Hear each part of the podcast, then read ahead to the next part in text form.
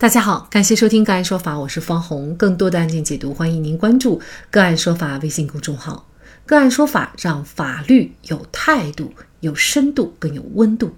今天呢，我们跟大家来聊一下：丈夫出轨十四年生娃，还赠情人近四百万，妻子起诉全要回。据北京青年报报道，辽宁省庄河市的一对夫妻结婚三十年，育有一个女儿。本以为是一桩幸福美满的婚姻，妻子却发现丈夫出轨，更发现丈夫赠给情人钱款三百七十九万元。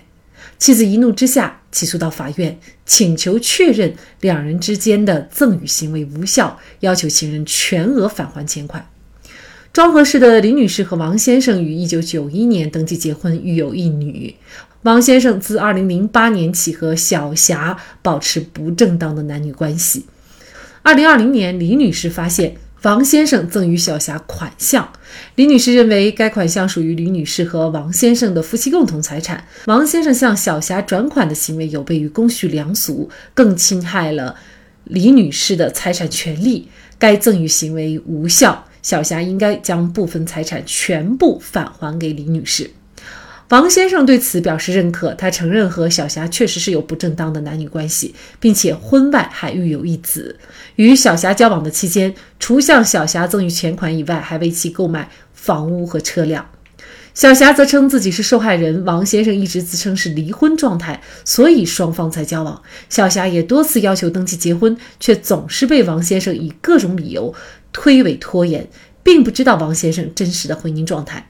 小霞和王先生育有一子，现在已经十岁。王先生的转账是给孩子的抚养费，所以小霞认为李女士要求她返还近四百万的钱款没有事实和法律依据。十四年当中，王先生赠给小霞的近四百万的钱款，妻子是否能够要得回来？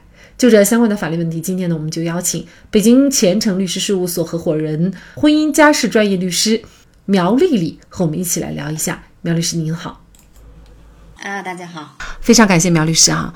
那这个案子呢，就是呃，王先生呢给小霞的这个房子、车子，嗯，我想应该可能是登记在小霞的名下哈。呃，这种从我们的理解就是他已经是属于小霞的了。在这种情况下，呃，是不是王先生的妻子仍然是可以要得回来呢？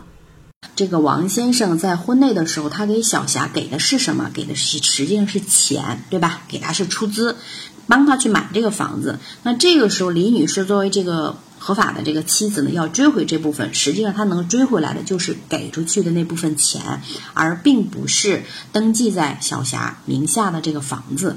因为房子根据物权法的规定，那他登记在小霞名下，在没有被推翻之前，他就属于小霞的这个。个人的合法的财产，对吧？但是这个钱我是可以要回来的，所以实际上这个房子，嗯，登记在小霞名下，对于呃这个李女士来主张她的权利也没有任何的影响。两套房款，一个是八十万，一个是六十五万，那么是不是李女士就要这个这两笔钱就可以了哈？是的，他只能要这个钱，嗯，因为以前我们也遇到的就是说，那我用我的钱去买了房子，这个房子还增值了，实际上增值的那一部分呢，我们是没有办法去主张的啊。那除了这个房子、车子。王先生共计向小霞转款一百四十七万哈，那这个钱，如果王先生，比如说他有转款证据啊，他如果是拿现金，那么他也要配合相应的就是给现金的证据。他如果是要呃拿这个转账，那么要转账这个证据。呃，其实这个作为作为妻子来维权的话，可能在实践当中也是一个难点，就是要丈夫配合，如果不配合提供这些证据，是不是也很难要回来呢？这个。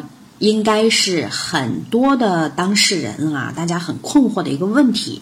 我可能什么都不掌握，而且这种事情，王先生在给婚外的异性转钱的时候，像这种关系，他一般的可能会更是比较隐蔽的，对吧？尽量的不让妻子去发现这个线索。那如果我自己，调查不出来，或者是说王先生不提供，这样说那我怎么办呢？实际上在诉讼当中呢，还有很多的这个救济的途径啊。首先第一点就是，如果在诉讼当中，那么李女士这边是可以向法院申请调查取证，我要求调取王先生这段期间的他的银行的流水，那么就可以把这个明细给查出来。法院那边一般是这样，他有可能责令这个王先生，你给我提交什么时间段之内的你哪些银行账户的流水，你必须给我交过来。还有一种，就有的当事人确实是我就是不配合，我不提，那怎么办呢？法官也可以给李女士的律师开具调查令，律师拿着调查令去相关的银行或者相关的金融机构去调取这个明细。那么现在呢，就是说又遇到一个问题，就有一些银行呢，它有自己的规定，你律师来了，可能我我不接待，对吧？我不给你提供这个流水，那 那还能怎么办呢？啊，法官自己去这些相关的银行、金融机构去调取这些。所以说，王先生不配合也好，不提供也好，这个阻止不了这个案件继续查下去啊，把这个事实查清楚。啊，法官完全有可以行使他的这个权利嘛，调查取证的权利，去把这个事儿查清楚。只不过。王先生主动能够拿出来，对吧？对于这个案件查明事实啊，对他这个案件的顺利的推进，那肯定是有一个很大的一个帮助的。审的法官也好，律师也好，再去舟车劳顿的再去调证啊，有利于查清这个事实。但是，即使是他不配合，阻挡不了这个案件事实被查明这个事情。呃，但是我们注意到，其实他给这个小霞，他有些时候是给现金啊。尤其是像买房、买房这种两套房这么大额的款项，他都是用现金给小霞的，就是有这样的一笔取款记录。那么他到底走向去哪儿了？是不是给小霞？这个是不是也是一个难点呢？对，呃，刚才我们讲的，如果是转账，那这个很清楚，那从谁的账户转到谁的账户，这个就非常这个流水哈流向就非常的清楚了。如果他转现，那肯定是增加了这个难度。首先来说啊，他提现了，取现了之后。首先证明了是从他的账户取出了这些钱，那这些钱去哪儿呢？接下来呢，我们肯定就要去挖小霞的账户有没有同时的入账对应金额的，或者是他买房子的时候，他的房子的价款是多少啊？比如说我取了八十万，那我的房子呢可能是八十五万，也可能是七十六万，对吧？而且今天我取的钱刚好在同一天，他的那个房款就付上了，那这个时候呢，小霞。就应该负有举证的责任。那这个钱你是哪来的，对吧？你有没有这个自有的资金啊？那当小霞的账户里也没有这些钱，那王先生账户同一天呢又少了这些钱，他的房款呢同一天呢又又付上了这些钱啊，而且又基于王先生和小霞之间的这种特殊的关系，其实所有的一切放在一起也是可以形成一个证据链的。那这个案件呢，庄河市法院最终呢是判决，就是对于李女士的诉讼请求予以支持，判决小霞返还给李女士人民币三百七十九万多元，呃，应该说是全部要回来了这笔钱哈，呃，但是呢，问题在于就是小霞她可能有没有这个还款的能力，可能很多钱她都花光了，呃，如果没有还款能力的话，呃，是不是对于她的两套房产其实是会进行一个执行呢？啊，是这样的，会的，包括甚至他的房产，如果有车辆啊，如果甚至很多的什么理财呀、保险等等，都有可能会被执行掉的。所以就是你没有现金，这不是你。小霞也提出了说，这些钱呢也是给孩子的抚养费，那这方面需要怎么来呃处理呢？关于抚养费这一块儿。其实他跟现在的这个赠与合同，这是两个法律关系。小霞如果说带这个孩子去要这个抚养费，他是要另案处理的，就是他在重新起诉索要抚养费。对，如果要起诉抚养费的话，实际上抚养费的主体是谁？是那个小朋友。那么小霞是作为这个孩子的母亲，他的法定代理人，然后去起诉孩子的父亲，就是王先生，来给。这个小朋友支付抚养费，所以他主体，嗯，包括法律关系，它完全都不一样，所以根本就不可能在这个案子当中去一并解决掉的。但是呢，显然这样的一个结果呢，对于小霞来说呢，跟王先生在一起十四年了，还生了个孩子，但是结果呢，应该说人没有得到，钱也没有得到哈，嗯，所以从这个案件当中，我们会看到。第三者哈，就是这个婚外情的这一方，呃，事实上他的呃整个的法律风险是非常巨大的。确实，如果我们单纯的站在小霞的角度上来看这个问题啊，是这样子，十几年的青春啊都没了，都付出了，然后还生了个小孩儿，可是到最后呢，他真的是人财两空啊。我们理智的来想一想，这个结果是谁造成的呢？怎么造成的呢？那肯定是小霞和王先生他们俩共同造成的。在某种程度上来说，这是小霞她自己对生活的一个选择啊，她一个选择。她作为一个成年人，其实对于她的恋爱也好，婚姻也好，包括说生小孩也好，其实我觉得她自己是要负责的，她自己做了这个决定。包括这个案子当中，你说王先生十几年都不跟她结婚，对吧？他的身份到底是已婚还是单身啊？还是说已经离异了？其实这个身份真的有这么难吗？并不是。拿着王先生的身份证，然后去查一下，对吧？让王先生去这个当地的这个民政部门去查一下。我觉得这个问题是可以落实的，可以去查清楚啊。即使是王先生有所隐瞒，那你比如说小霞当发现了这些问题之后，我是觉得，嗯，他可以选择结束这段关系。但是小霞并没有啊，他一直就这样跟王先生持续了这么十几年。啊，甚至可能对外是不是以夫妻的名义共同生活？他可能也在享受着这样所谓自己一个有家庭的这么一个状态。从这个我们一般人的这种意识来讲啊，我觉得很难让大家去完全相信小霞是完全无辜的。嗯，在这个案子当中，真正受害的人我们可以看到是谁呢？是王先生的妻子，是李女士。就是像他们这个案件，其实现实生活当中啊，说实话并。并不是那么的，嗯，少见了，可以说非常的多。因为我自己代理的案件就有很多就是这样的案子啊。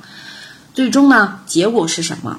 都是一样的，跟小霞的结果都是一样。你最终拿了别人多少东西，你都是要还回去的。为什么？因为你拿的这个东西是没有法律依据的，你的关系，你所有的这些行为是不受法律保护的。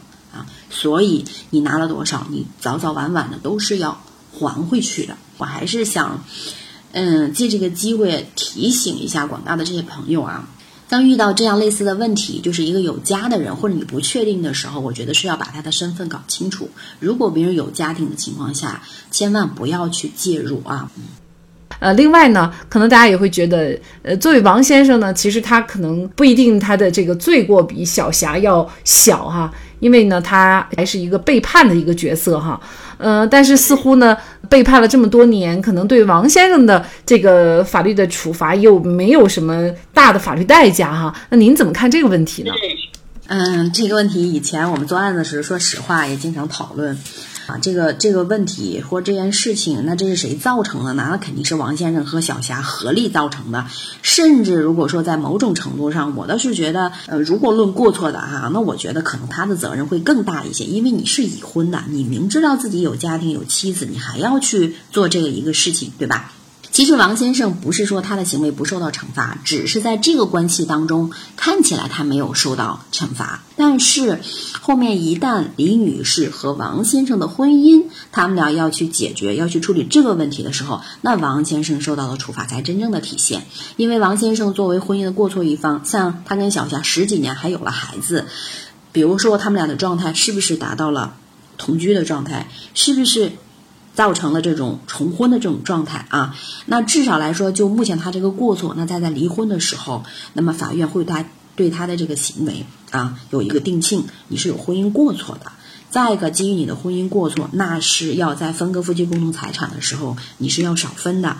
还有一个就是，那么在李女士的要求的情况下，他是要向李女士支付这个精神损害抚慰金的。所以说，他的惩罚不是没有，只是还没到。确实，中国古语云：“不是不报，时候未到；时候一到，一切都报。”小霞不仅人财两空，更大的痛苦还是孩子。